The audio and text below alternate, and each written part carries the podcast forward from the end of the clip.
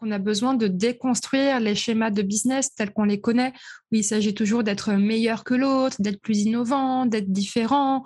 Peut-être qu'il s'agit maintenant de, de s'allier, de réfléchir ensemble et que lorsque l'on trouve une formule qui, fonctionne, eh ben, de la partager plutôt que de la cacher et de toujours chercher à, bah, à faire mieux que les autres peut-être que le monde que l'on doit construire demain pour nous, pour nos enfants, va consister à, allier nos forces, allier nos énergies et à faire progresser nos entreprises vers une vision, un cap, une raison d'être qui, doit être commune et qui consisterait à, avoir un monde viable et vivable dans les prochaines années. Salut les druides, salut les druidesses, vous écoutez Super Potion, le podcast consacré aux tendances marketing et communication dans le secteur de la boisson. Je suis Ludovic, brand stratégiste chez Studio Black Sounds et également co-host dans l'émission The Bottlefield Show. Mon travail consiste à apporter de la clarté aux entrepreneurs et marques de boissons et les aider à se différencier par la stratégie et le design. Pour plus d'informations sur mes offres et services, merci de consulter superpotion.fr pour les startups et blacksounddesigns.com pour les marques plus traditionnelles et bien établies. Sans plus tarder, voici Super Potion, un élixir d'innovation pour sublimer toutes vos boissons. C'est parti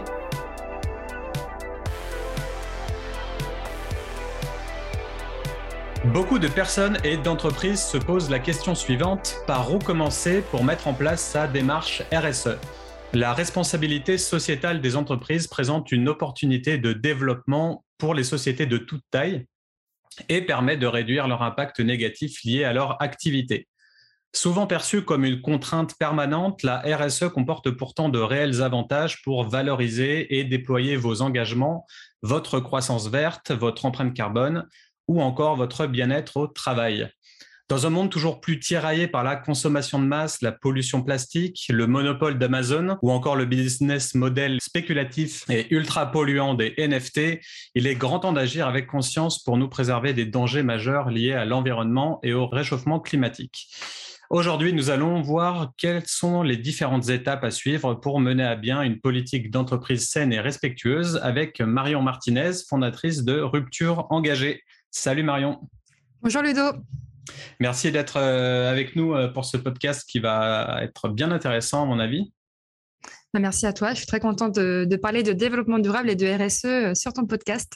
Parfait. Alors, tu te présentes comme briseuse de cœur pollueur. Donc, c'est une tagline que, que j'ai trouvée géniale. Alors, c'est quoi un cœur pollueur pour toi? Écoute, pour moi, un cœur pollueur, en tout cas, c'est peut-être une personne qui ne se sent pas vraiment aligné entre ses convictions et ses actions. C'est-à-dire qu'on est tous plus ou moins conscients qu'il y a des problèmes climatiques, qu'il y a des enjeux environnementaux et qu'il faut changer nos modes de vie. C'est pas pour autant qu'on arrive à le faire. On est confronté à des freins, des freins sociaux, des freins de confort. Donc, quand je dis briseuse de cœur pollueur, c'est que j'essaye d'aider les gens et les entreprises à aligner leurs convictions, leurs valeurs à leurs actions du quotidien, qu'ils soient quotidien professionnel ou quotidien personnel. Ok, parfait. Donc euh, au final, qui es-tu? Quel est ton parcours en, 30 secondes chrono? Écoute, alors euh, Marion Martinez, euh, moi j'ai toujours travaillé dans la RSE et dans le développement durable. J'ai commencé à travailler dans la société Martel, où j'étais en charge des sujets de santé et de qualité de vie au travail, qui est donc un volet de la RSE, le volet social. Ensuite, j'ai beaucoup travaillé pour le label Lucie, qui est donc un label RSE et la société Ecovadis qui s'occupe de mesurer la RSE. Et finalement, ces différentes euh, expériences m'ont amené à créer ma société de conseil en RSE spécialisée pour les TPE, PME pour aider les entreprises tout simplement à mettre en place ces démarches d'éco-responsabilité, de développement durable et, de faire attention aux gens et à l'environnement. Ok, donc euh, grosso modo, tu es consultante en stratégie euh, RSE pour les, pour les TPE et PME. C'est ça. Et j'ai une autre casquette avec la société L'Assemblage, qui est une société qui se spécialise dans l'accompagnement du secteur des vins et des spiritueux. Et donc, je suis partenaire euh, de l'Assemblage et j'aide ce secteur-là avec mon expertise de, RSE qui vient compléter l'expertise de mes autres collègues, que ce soit com, RH, marketing, etc. Ok, on va continuer avec le super quiz avant d'aller un plus en, profondeur dans, dans la RSE. Est-ce que tu es prête? J'ai la pression, mais je suis prête. C'est parti. Time for the Planet ou Sea Shepherd? Sea Shepherd. Lettre d'amour ou lettre de rupture? Lettre d'amour. RSE ou RSA RSE. Grand compte ou TPE-PME TPE-PME. Structuré ou animé? Les deux. Paris ou la Nouvelle-Aquitaine? La Nouvelle-Aquitaine, évidemment. Père ou mère? Mère. Mexique ou Maroc? Mexique. Boxe ou marathon? Tu t'es bien renseigné. Eh ouais. Euh, allez, marathon. Ça marche. Et pour finir, respect ou dépassement de soi? Ah, les deux. Respect, respect. Ok, ça marche. Bon, on te connaît un petit peu maintenant, donc on va, on va revenir sur le, la RSE. Alors, tout d'abord, euh, qu'est-ce que la RSE pour euh, ceux qui ne sauraient pas? Oui, bien sûr. Bah, écoute, tu l'as très bien présenté en introduction. La RSE, c'est la responsabilité sociétale de l'entreprise. Concrètement, c'est tout simplement l'application du développement durable en entreprise. Et le développement durable, parfois, on peut croire à tort que ça se résume à l'environnement, à l'écologie, alors que le développement durable est composé de, de trois thèmes l'environnement naturellement, mais aussi l'aspect social et économique. Et mettre en place une démarche RSE, c'est tout simplement ça, c'est se poser la question de l'impact environnemental, social et économique que l'on a avec son activité. Ok.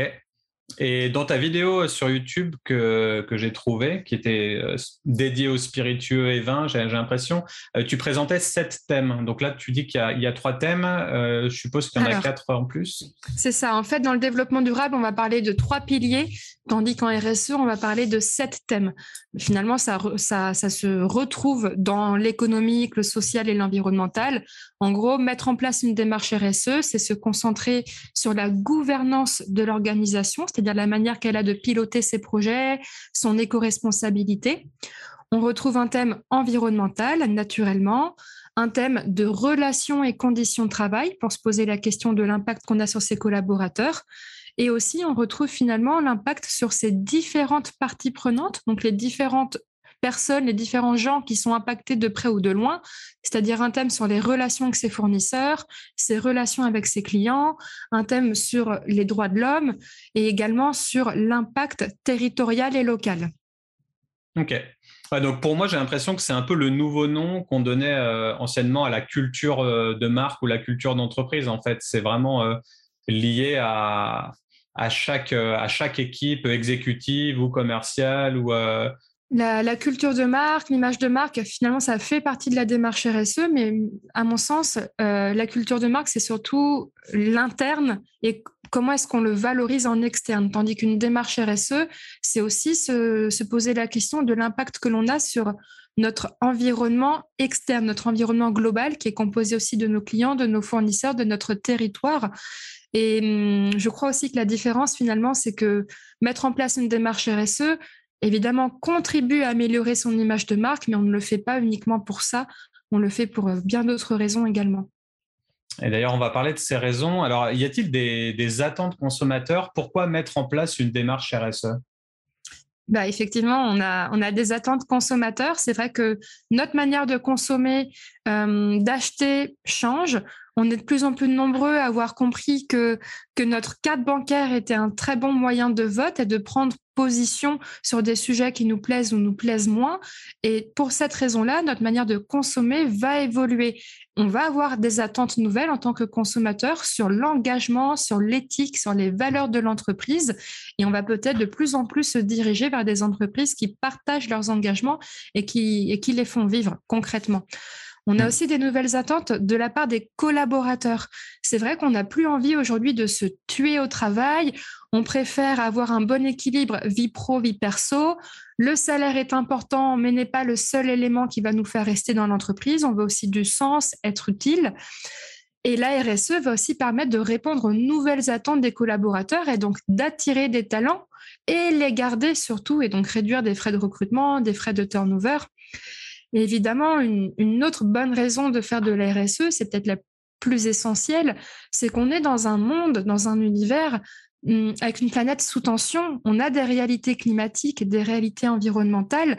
Que l'on soit un politique, un citoyen ou une entreprise, on doit se positionner pour faire notre part et, contribuer aux solutions. Et je crois que mettre en place une démarche RSE fait vraiment partie des solutions hum, qu'une entreprise peut mettre en place pour chercher à réduire l'impact négatif qu'elle a sur la planète.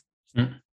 Et pour faire que des impacts positifs. Et pour moi, ça, entre vraiment en ligne de compte dans la stratégie de, dans, une stratégie de marque, parce qu'au final, ça, c'est vraiment lié et inhérent avec ces valeurs fondamentales de marque et le fait du coup de, bah, croire en quelque chose, d'être convaincu de, telle ou telle chose, d'avoir une mission, d'avoir une vision. Et tout ça, finalement, ça, ça s'imbrique avec euh, la politique euh, RSE pour arriver à, à, une entreprise saine. Ça me fait penser à un livre. Alors, il faudra que je remette le lien en description, mais c'était euh, Organizational Health pour en gros avoir une, une, organisation saine ou une, une entreprise saine.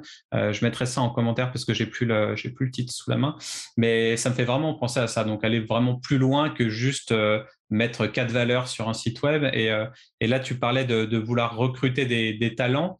Euh, il y a beaucoup de, pages de rubriques carrière, euh, souvent dans les grands comptes, mais aussi dans, des TPE, PME, justement pour valoriser euh, bah, leurs valeurs fondamentales, leur vision, ce qu'ils prônent, etc., pour accueillir des gens, une équipe saine et tout. Donc, ces pages RH ou carrière sont vraiment popularisées ces derniers temps, j'ai l'impression. donc, je l'ai dit un poil plus tôt, tu as, réalisé il y a quelques semaines ou quelques mois une, une, vidéo YouTube qui était dédiée à la filière vin et spiritueux. Euh, est-ce qu'il y a un réel besoin dans ce secteur? Oui, effectivement. Bah, déjà, ce qu'il faut comprendre, c'est que la RSE concerne toute entreprise, peu importe leur taille, leur secteur d'activité ou leur niveau. Maintenant, en fonction de son secteur d'activité, sa taille et son niveau, on n'a pas les mêmes enjeux RSE.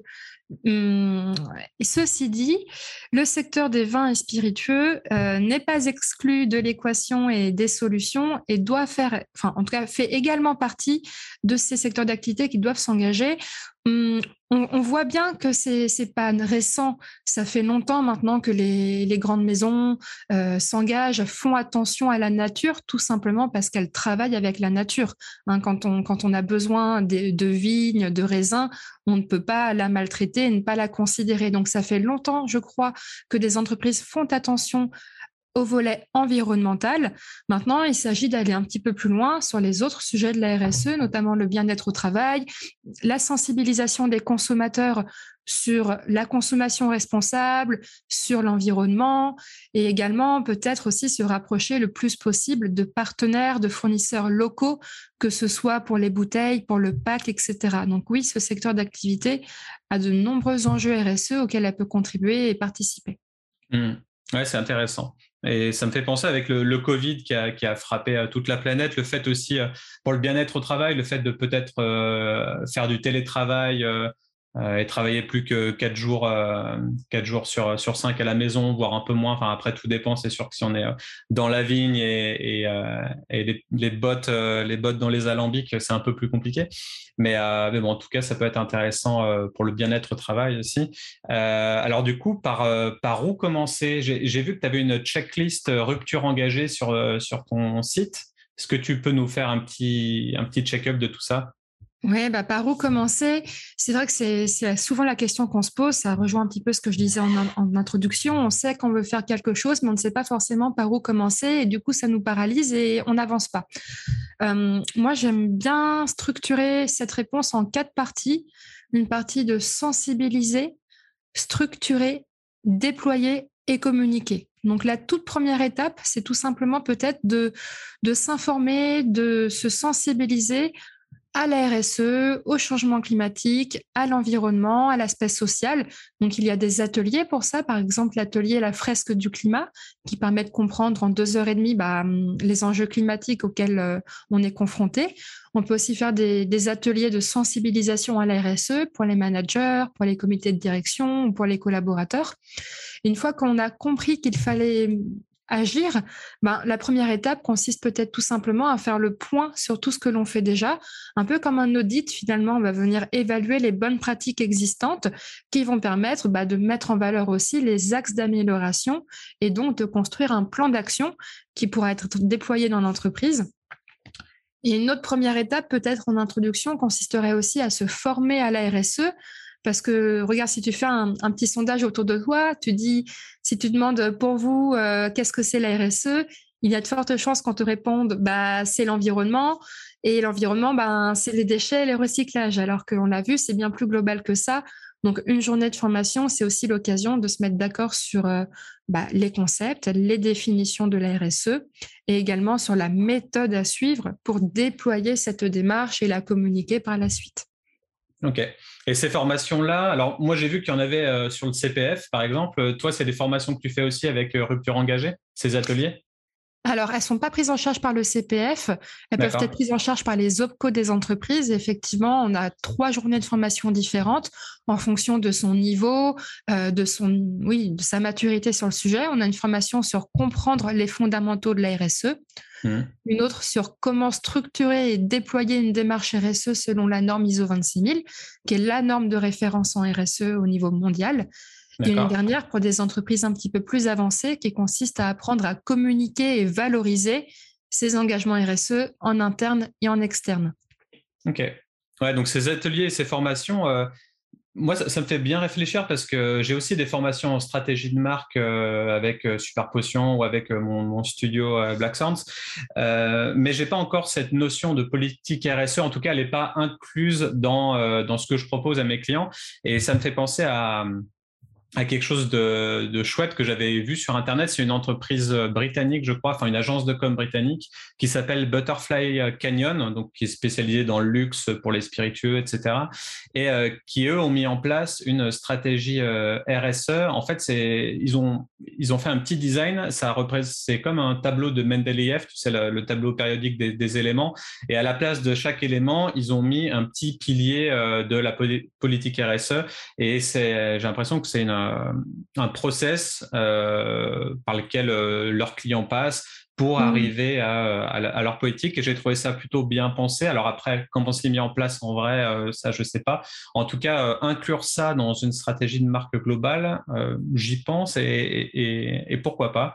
Et bon, on va, on va voir un petit peu plus en détail par la suite. Euh, est-ce qu'il y a des erreurs à ne pas commettre euh, Est-ce que tu penses à des erreurs classiques, euh, récurrentes, qu'il faudrait mieux éviter dès le début? Ah Oui, il y, en a, tout un tas. je crois que la principale enfin, allez, je vais en citer deux. Les deux principales erreurs sont de vouloir aller plus vite que la musique. C'est-à-dire que parfois, quand on lance sa démarche RSE, eh bien, on est animé par ses convictions, par ses valeurs, et on a, hâte, on a hâte d'aller dans le concret, de faire progresser l'entreprise. Et du coup, peut-être qu'on va oublier d'intégrer ses collaborateurs, peut-être qu'on va oublier de sensibiliser les managers, peut-être qu'on va tout de suite se lancer dans le plan d'action sans avoir pris le temps de prioriser les différents thèmes de la RSE. Ça part d'une bonne volonté, mais on voit que la démarche RSE vient s'essouffler par la suite.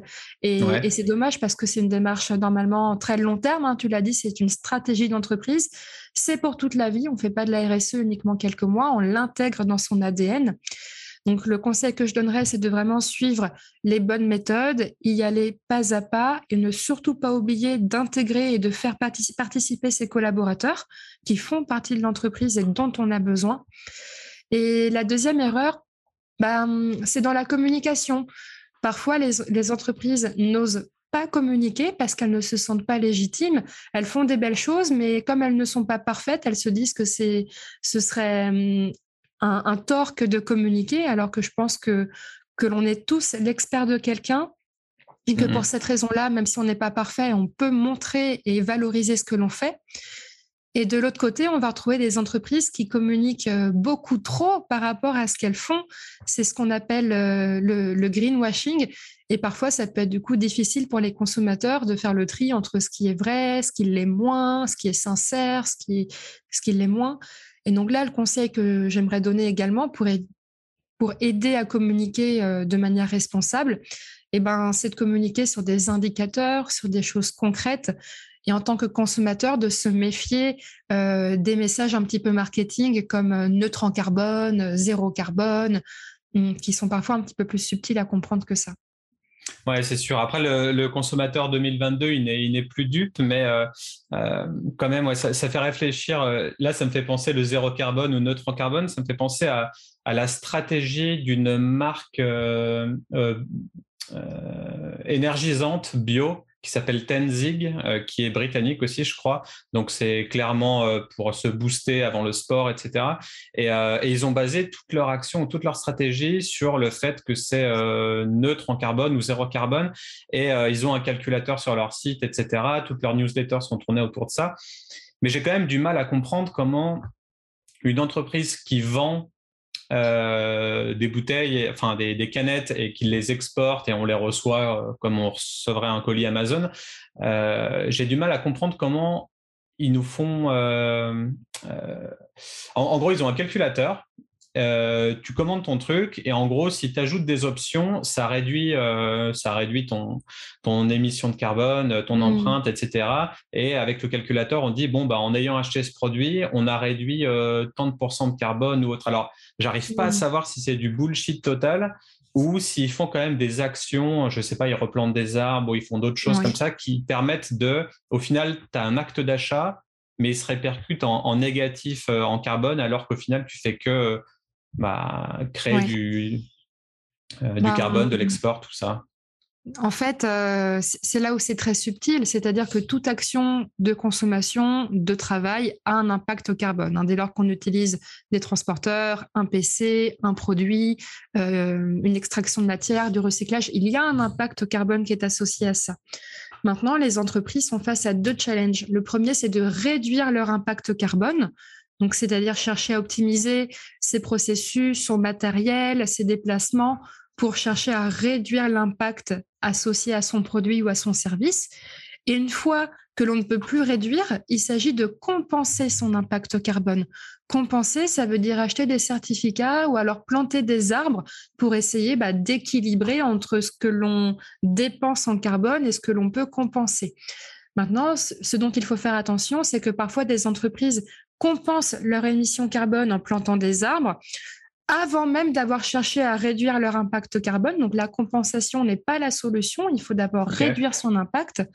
Et ce qu'il faut bien comprendre on le voit notamment sur les trajets en avion où on vous propose de payer un tout petit peu plus cher, euh, quelques euros pour compenser le trajet, le dire ah tiens votre trajet est neutre en carbone, vous voyagez sans impacter, ce qui n'est pas vrai du tout. Et ça c'est vraiment du greenwashing puisque ce qu'il faut comprendre aussi c'est que Imaginons on plante des arbres pour compenser, et eh ben le temps que l'arbre pousse au point d'absorber le carbone que l'on a émis, eh ben, euh, l'impact négatif que l'on aura eu, il aura bien existé bien avant que l'arbre ne puisse pousser et compenser. Donc, il faut bien faire attention à ça. La neutralité carbone, ce n'est pas un gage euh, de, crédibilité, c'est une action parmi d'autres que l'on peut faire, mais qui a quand même un impact. Donc euh, ouais, donc euh, l'objectif c'est de communiquer de manière la plus transparente possible. Euh, on peut réduire, on peut être neutre, mais il faut pas prendre le consommateur pour pour un débile au final. Il faut arriver à et puis il le prendra bien dans tous les cas si on si on explique de manière authentique que bon on peut pas tout faire, mais on réduit et on y arrive. je pense que le consommateur 2022 il a besoin d'action, il a besoin de, mm. de choses concrètes plus que de parler. C'est ce que tu disais tout à l'heure et oui. et c'est vrai que ça peut être important de de voir ça comme ça. Ouais. Oui, c'est clair. Euh, alors, selon actuenvironnement.com, en février 2016, euh, il y a 13% de gains de performance économique euh, pour les entreprises qui appliquent une politique RSE. Alors, est-ce que c'est toujours d'actualité? Est-ce que tu as de nouvelles statistiques sous la main? Qu'est-ce que tu en penses alors non, j'ai pas de nouvelles stats à donner. Effectivement, c'est une étude qui a été réalisée par France Stratégie qui a montré que les entreprises qui mettent en place une démarche RSE étaient de 13% plus performantes que les autres. Bah, finalement, ça s'explique très facilement parce que on va attirer un nouveau marché, on va se différencier de ses concurrents, on va réduire ses frais de turnover de recrutement.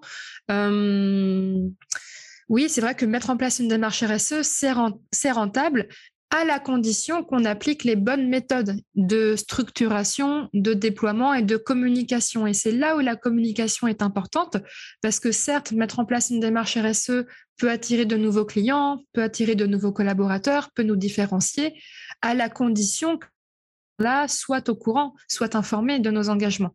Donc, mettre en place une démarche RSE, c'est rentable. Je n'ai pas de chiffres plus précis que ceux que tu as partagés à, à moi-même partager. Mais par contre, on, est rentable que si on applique les bonnes méthodes. Ça, c'est sûr. C'est c'est pas magique non plus. Alors du coup, une euh, démarche RSE, c'est de l'amélioration continue. Euh, comment sensibiliser les équipes? Oui, c'est de l'amélioration continue, c'est du progrès pour toute la vie. Et pour ça, on a besoin de l'implication de des équipes. Eh bien, pour les sensibiliser, il faut tout simplement, là encore, être transparent avec eux. C'est-à-dire qu'évidemment, on ne va pas pouvoir piloter une démarche RSE à 50 ou, ou à 130 personnes. On va peut-être avoir euh, un groupe de travail. Et ce groupe de travail va devoir faire le lien entre ce qui est décidé et les collaborateurs, le terrain, parce que eux, ils vont avoir des idées, ils vont avoir des solutions. On ne peut pas leur, euh, leur donner une démarche RSE toute faite en leur demandant de changer leur comportement, changer leur manière de faire, de penser, si avant on ne leur a pas expliqué le pourquoi de la démarche RSE. Donc je pense que le, expliquer le pourquoi, c'est vraiment le, le, cœur du sujet. Si on mmh. comprend pourquoi mettre en place une démarche RSE, on est peut-être plus à même ensuite de contribuer à cette démarche donc un atelier sur, euh, sur la RSE en général. Euh, et je crois aussi que hum, ne pas hésiter à les faire participer, c'est-à-dire qu'imaginons le, jour où on se concentrera sur le sujet des conditions de travail, et eh ben pourquoi pas réaliser un baromètre social pour comprendre comment eux se sentent, ce qu'ils attendent de la part de l'entreprise, les engagements qu'ils aimeraient y voir et comment ils souhaitent participer. Je crois vraiment que la meilleure, manière de les sensibiliser, c'est de les faire participer. Il ne faut pas oublier pardon, que la RSE, c'est un sujet très très long terme qui dépend aussi de nos convictions et de nos valeurs personnelles. Sensibiliser, ça ne doit pas être que en lancement de démarche. C'est vraiment tout au long de la vie de l'entreprise, dans un an, dans six ans, dans dix ans. Et pour ça, on peut aussi s'appuyer sur un outil que, je mets à disposition gratuitement sur mon site internet, qui est le calendrier des événements RSE. Tu sais, on a la journée mondiale de l'environnement, euh, mmh. la semaine de la qualité de vie au travail, la journée de la d'une journée sans voiture. Et eh ben, tous ces événements-là sont finalement d'excellents prétextes prétexte, d'excellentes excuses, je vais y arriver, pour encourager les salariés à, participer aussi à, notre démarche RSE. Ok. Donc concrètement, euh, comment ça fonctionne quand euh, tu arrives dans une société ou quand tu fais, je ne sais pas, une visio sur Zoom pour, euh, pour faire un atelier Si on fait appel à tes services, comment ça se passe exactement? Alors, évidemment, ça dépend de, où en est l'entreprise, mais imaginons qu'elle soit en lancement de démarche RSE, c'est-à-dire qu'elle n'a pas encore de démarche RSE structurée, elle fait déjà des choses, mais c'est du par-ci, par-là, ce n'est pas vraiment formalisé.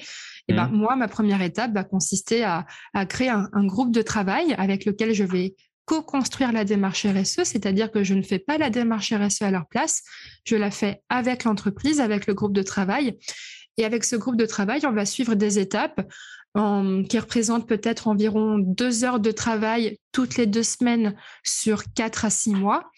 Et sur ces, sur ces créneaux de travail, eh ben, on va passer par, euh, par des étapes de formation, euh, d'audit, de sensibilisation, de benchmark du secteur aussi pour comprendre ce que les tendances actuelles du secteur sur le sujet de la RSE. Mmh. On va également les former sur la communication responsable, je vais rédiger pour eux des outils de communication, des infographies. Et évidemment, on va déployer le plan d'action qu'on aura structuré plus tôt. Et, cette phase de déploiement va passer peut-être par la, réalisation d'une charte RSE ou une enquête auprès de ses fournisseurs pour connaître quel fournisseur est engagé pour l'environnement et pour la protection des gens. On va peut-être aussi faire une charte de consommation responsable à destination de nos consommateurs ce genre d'action-là. Donc finalement, on est autant dans la structuration, dans, le formalisme, que dans l'opérationnel, c'est-à-dire bah, déployer cette démarche-là et nos engagements et nos bonnes pratiques. Et du coup, pour le déploiement, est-ce que c'est toi qui t'en charges ou est-ce que toi, tu t'occupes juste des workshops euh, sur plusieurs mois? Le déploiement, ça va vraiment dépendre de, du besoin de l'entreprise. Moi, mon rôle, c'est de rendre l'entreprise autonome. Tu vois, c'est de lui donner les méthodes, les outils, les compétences et les connaissances pour qu'elle puisse faire de l'RSE sans Marion Martinez. Je veux surtout pas me rendre indispensable. Je vais être là en lancement et ensuite l'entreprise peut voler de ses propres ailes. Maintenant, il est, c'est, souvent le cas qu'une entreprise me prend un forfait d'heures de conseil, on va dire à raison d'une dizaine d'heures, et tous les mois, on prend deux heures pour avancer sur un sujet précis, concret, ce qui lui permet aussi d'avoir un cadre, d'avoir quelqu'un qui donne rendez-vous telle date à telle heure pour parler du sujet et de ne pas oublier de faire progresser le sujet de l'RSE. Donc, mmh. je ne fais pas à leur place, mais je suis jamais bien loin. C'est super intéressant ce, suivi parce que c'est quelque chose que je mets aussi en place dans, mes stratégies de marque, c'est qu'au final, tu apportes tout sur un plateau, tu as le client, tu lui parles, il construit lui-même sa marque, et il a la fierté de le faire et, nous, on est juste là en tant qu'accompagnant. Et, euh, au final, lors du lancement, s'il n'y a plus personne derrière pour suivre le projet, eh ben, il peut, euh, il peut s'effondrer quoi, ou, au, fur et à mesure, au bout de quelques mois, quelques années, euh, dépérir, euh, et, etc. Et c'est, ça devient compliqué. Donc avoir un suivi euh, hebdomadaire ou mensuel ou à l'année, c'est effectivement une bonne chose pour bah, pour s'assurer qu'ils font les choses correctement, parce que c'est pas leur métier après tout. Donc au final, on a beau donner des, des, PDF bien bien designés et avec une charte de marque, une identité, un guide, une bible, quoi. Au final, ça reste pas évident pour eux. Et puis, ils n'ont pas que ça à faire. Ils ont leur business à gérer, leurs équipes à gérer et tout. Donc, euh, effectivement, ouais, ce, suivi euh, fait, euh, fait sens. Et tu parlais de, méthodologie tout à l'heure, d'indicateurs. je suis tombé sur ton site et sur ta vidéo sur la méthodologie bilan carbone et sur les indicateurs ZEI, S-Z-E-I. Z-E-I, oui. Est-ce que tu peux nous expliquer ces, ces termes et en quoi ils consistent? Oui, bien sûr. Alors, Écoute, je, crois, on est nombreux à croire que, tout projet doit pouvoir être mesuré, doit pouvoir être suivi, encore plus en RSE, on a besoin d'avoir des indicateurs, c'est-à-dire des, choses que l'on va mesurer d'un point de vue de performance, des indicateurs sociaux et environnementaux pour savoir combien on, on, émet, combien on fait et de combien on peut progresser. Ça permet aussi de mesurer le progrès sur le long terme, ce qui est très important en RSE. Mais hum, pour mesurer ça, on a bien besoin d'avoir des, indicateurs concrets. Donc là, tu viens de citer deux outils différents. Le premier, c'est le bilan carbone et le deuxième, c'est ZEI. Donc, on va prendre déjà le bilan carbone. Le bilan carbone, c'est une méthodologie qui va permettre de, de comprendre combien de tonnes de CO2 une entreprise émet, consomme. Et un bilan carbone va se, va se mesurer sur trois périmètres qu'on appelle des scopes, le scope 1, le scope 2 et le scope 3, qui correspondent en gros à ce que l'on émet dans l'entreprise et puis à cause de nos clients, à cause de nos fournisseurs, des transports, des allers-retours de chacun, etc. Quand on fait ce travail-là, on obtient un équivalent tonne CO2 qui nous dit bah, voilà ce que vous émettez à tel endroit. Ça va nous permettre de comprendre concrètement ou dans l'entreprise, sur quel facteur, sur quel poste est-ce que l'on émet, est-ce que l'on consomme le plus? Ça, c'est un premier indicateur, le bilan carbone. Maintenant, on a des indicateurs un peu plus généraux, un peu plus transverses, qui vont permettre de piloter la démarche RSE de manière globale d'un point de vue social et environnemental. Les indicateurs, c'est pas forcément ce qui est le plus simple à trouver, de plus sympa à piloter. C'est des fichiers Excel, c'est parfois un petit peu austère. Et c'est pour ça que ZEI existe. ZEI, c'est tout simplement une plateforme de pilotage d'indicateurs qui aide les entreprises à évaluer, à mesurer et à vérifier aussi ce qu'elles disent au travers d'une petite évaluation documentaire. Et une fois qu'on a un score ZEI, on peut se comparer aux autres entreprises de notre secteur d'activité, on peut aussi exporter notre profil sur nos réseaux sociaux, sur notre site Internet pour montrer à nos clients, à nos partenaires quel est notre score de performance RSE. On peut aussi ben, faire participer nos collaborateurs euh, à ces indicateurs-là, c'est-à-dire qu'ils peuvent contribuer, répondre et remplir leurs propres indicateurs par rapport à leur métier, leur, secteur d'activité à eux. Mmh et finalement, ça vient rendre facile, utile et visuel cette histoire d'indicateurs dont on a vraiment besoin pour piloter sa démarche, mais qui n'est pas le plus facile ni le plus fun à faire. Ok, Ok, donc les indicateurs, c'est assez, assez impératif. Et ça me fait penser à, autre chose. On est tous les deux membres de Time for the Planet. Est-ce que le fait que tout simplement un consommateur d'une marque puisse s'approprier cette marque en étant actionnaire, est-ce que c'est un bon outil, une bonne manière pour, le futur? Je trouve que c'est vraiment super et très exemplaire et très, très innovant ce qu'ils ont fait, Time for the Planet. Finalement, ça permet à toute personne, que l'on soit un citoyen ou une entreprise, de, contribuer à des projets qui vont nous permettre de répondre aux gros enjeux environnementaux, sociaux et sociétaux de, notre planète. Et c'est cette dizaine de projets-là que, que l'on finance euh, va être en open source, c'est-à-dire qu'une fois que, que l'entreprise sera que les différentes entreprises et différentes solutions seront créées, elles pourront être dupliquées, reproduites partout dans le monde pour répondre à, nos problématiques actuelles. Ça, je trouve ça génial parce que en RSE, dans le développement durable, on est vraiment dans le partage, dans l'entraide. Et c'est vraiment ce modèle-là qu'on doit développer. C'est-à-dire que si on trouve des solutions qui fonctionnent, eh ben, dupliquons-les. Faisons appel aux ressources de chacun, que l'on soit une entreprise ou un citoyen. Et ce que j'aime beaucoup aussi dans leur modèle, c'est leur communication. Peut-être que, que tu as vu il y a quelques mois sur les abribus une grande pub qui disait que pisser sous la douche ne suffira pas. Voilà, c'est rigolo. Ça vient aussi montrer que la démarche RSE, enfin que le développement durable, c'est des petits gestes au quotidien, mais que c'est mmh. pas suffisant on a besoin de petits gestes, on a besoin de nos actions individuelles, mais on a aussi besoin d'actions collectives à l'échelle de l'entreprise pour développer des innovations, des idées, des méthodes qui vont nous permettre de trouver des solutions face aux enjeux sociaux et environnementaux. Et Time for the Planet a réussi ce challenge de mobiliser tout le monde sur des sujets innovants et essentiels au travers d'une communication qui fonctionne. Ouais, c'est sûr. Ouais, la, technique de communication responsable, euh, elle est optimale chez eux. Et euh, je me, demande comment ils ont fait parce qu'au final, ils ont utilisé Typeform pour faire plein de formulaires euh, un peu conditionnels ou autres pour, pour alléger et, rendre esthétique et ergonomique tout, toute leur com. Qu'est-ce qu'ils ont fait d'autre ils, ont créé des PDF ou des, ou des mail types ou plein de, de, templates pour qu'on les repartage facilement. Ça, aussi, c'est quelque chose de facile. Euh, euh, si on veut communiquer sur eux, on n'a qu'à cliquer sur un lien et ça repartage tout un process. ouais, ils ont utilisé plein de, plein de choses comme ça innovantes. Ils sont sur Discord aussi, ou qui, qui vient vraiment à la mode pour concurrencer Slack ou même tout ce qui est réseaux sociaux. Donc en fait, ils ont vraiment une com ultra moderne et qui parle à tout le monde. Et ouais, ils ont, ils ont bien réussi ce challenge-là.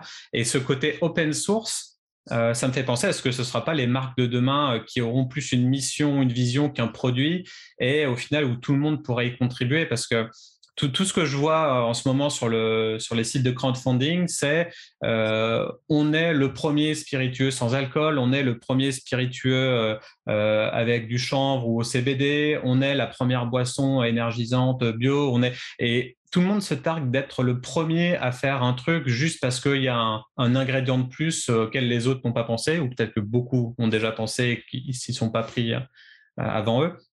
Et du coup, on est toujours sur euh, le produit innovant parce que l'ingrédient n'a jamais été pensé. Euh, je vois très souvent ça plutôt que juste on a une mission et on va faire tout ce qu'il faut pour la mettre en œuvre. Et je pense notamment à, Loop Mission, qui est une, boîte canadienne euh, que j'ai interviewée aussi, qui font, euh, euh, qui lutte contre le gaspillage alimentaire et qui produisent de, tout pour lutter contre ça. Essentiellement des boissons, des spiritueux, mais aussi des savons, des biscuits, etc. Et, et, du coup, voilà, est-ce que avoir une marque aujourd'hui, une marque moderne, c'est pas d'abord avoir une vision et une mission, et ensuite faire en sorte de produire euh, pour arriver à, ce, à cet objectif-là?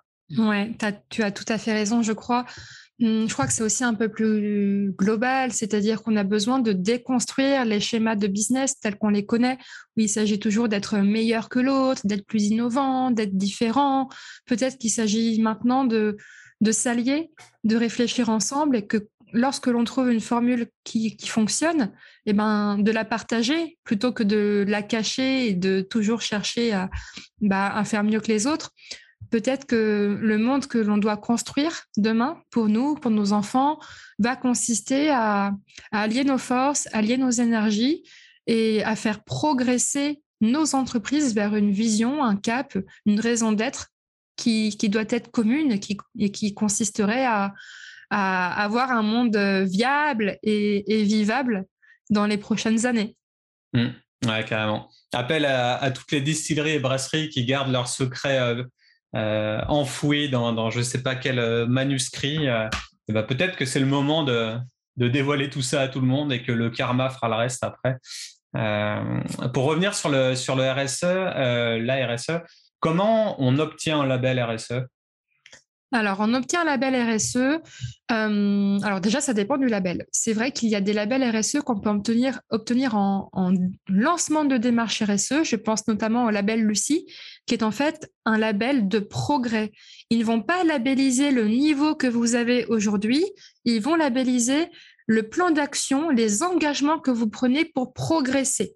Et si jamais vous ne respectez pas ce plan d'action, l'entreprise perd le label. Donc ça, c'est un label de progrès qu'on peut obtenir en lancement de démarche et qui aide l'entreprise à structurer sa démarche, à la lancer et à la valoriser. On a aussi des labels RSE qui sont des labels euh, de niveau.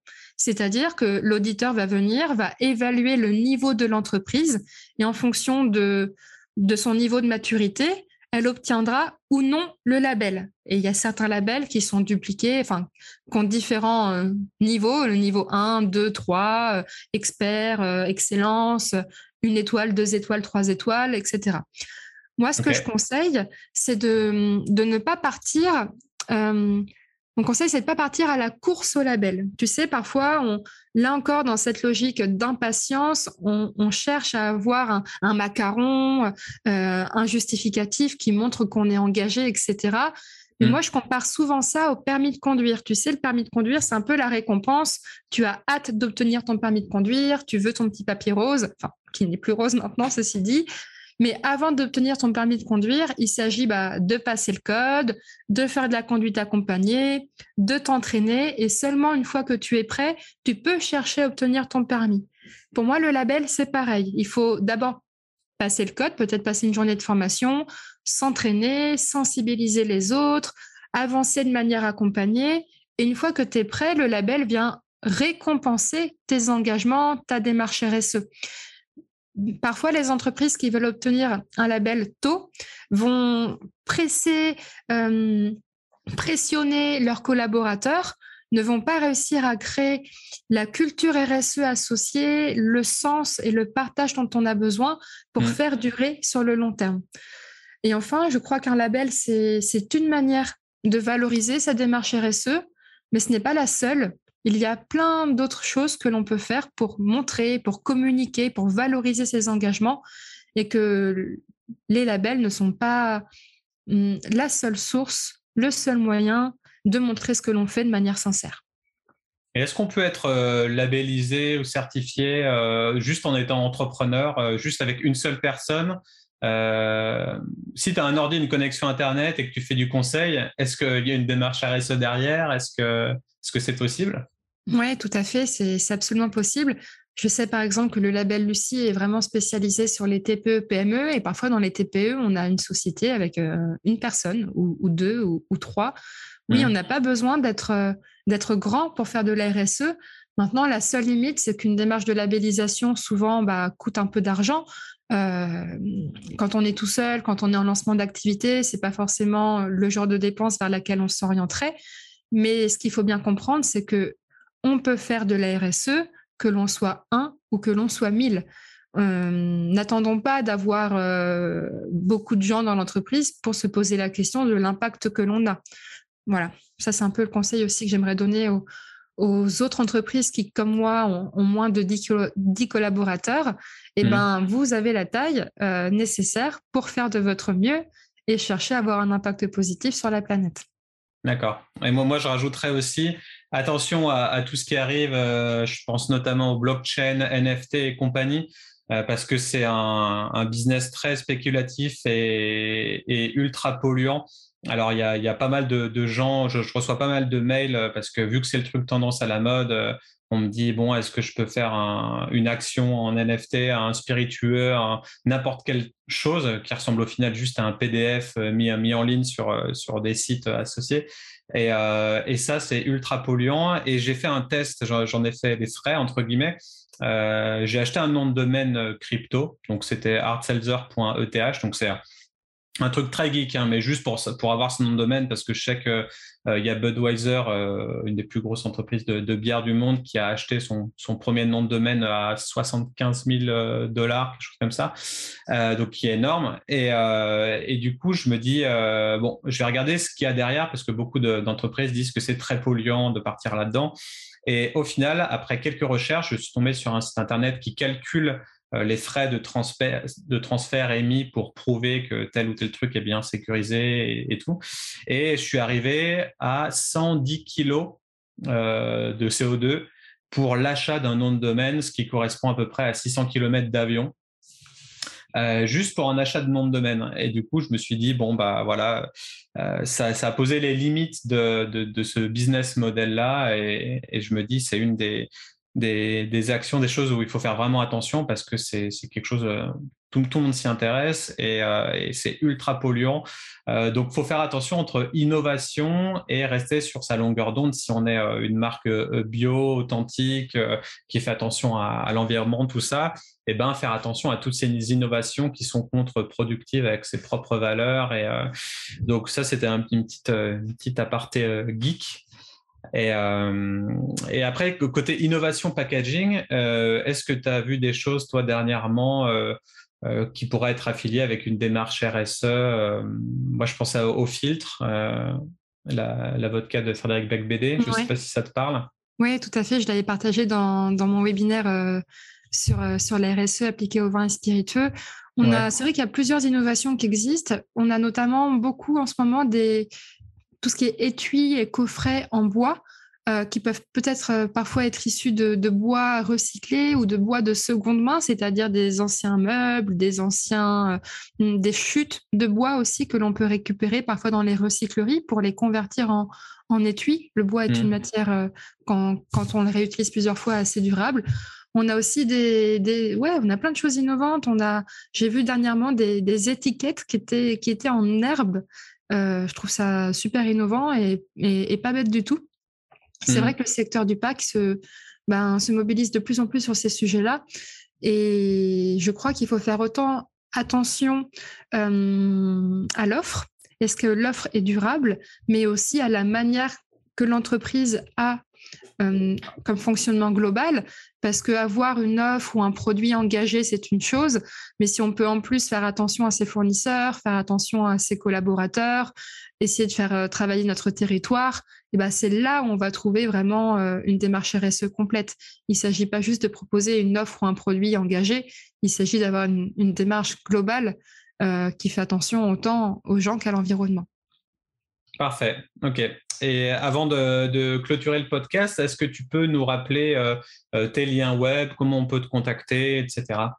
Oui, effectivement. Donc, euh, je suis Marion Martinez, très active sur LinkedIn. Donc, n'hésitez pas à m'ajouter en, me faisant un petit coucou. les liens, donc ma société s'appelle Rupture Engagée, ruptureengagée.com, présente sur les réseaux sociaux LinkedIn, Facebook et Instagram. Et surtout, si vous souhaitez une expertise en lien avec l'ARSE et les vins spiritueux, vous pouvez aussi me retrouver sur, euh, sur l'assemblage, donc l'assemblage.eu, qui est donc, euh, bah, qui sont donc mes partenaires euh, sur le sujet des vins spiritueux. Pareil, newsletter, réseaux sociaux, donc plein de manières de se retrouver, mais LinkedIn pourrait être une bonne porte d'entrée pour continuer les discussions et les échanges. Ok, parfait. Eh ben, merci beaucoup pour ta participation et puis on va se quitter avec le petit cri de ralliement si tu es prête. Allez, c'est parti. Super Potion Merci aux super guests du jour et à vous, chers auditeurs et auditrices, pour nous avoir suivis tout au long de cette émission, conçue, produite et réalisée par Studio Blackthorns. Pour plus d'articles et de conseils sur le secteur, ça se passe sur le blog de mon studio, accessible à l'adresse blackthornsdesign.com/blog. Si vous avez apprécié le thème du jour, n'hésitez pas à le partager sur Facebook et LinkedIn, vous abonner sur Spotify ou encore laisser un commentaire et des étoiles sur Apple Podcast. C'était Ludovic à l'antenne, à la prochaine, ciao ciao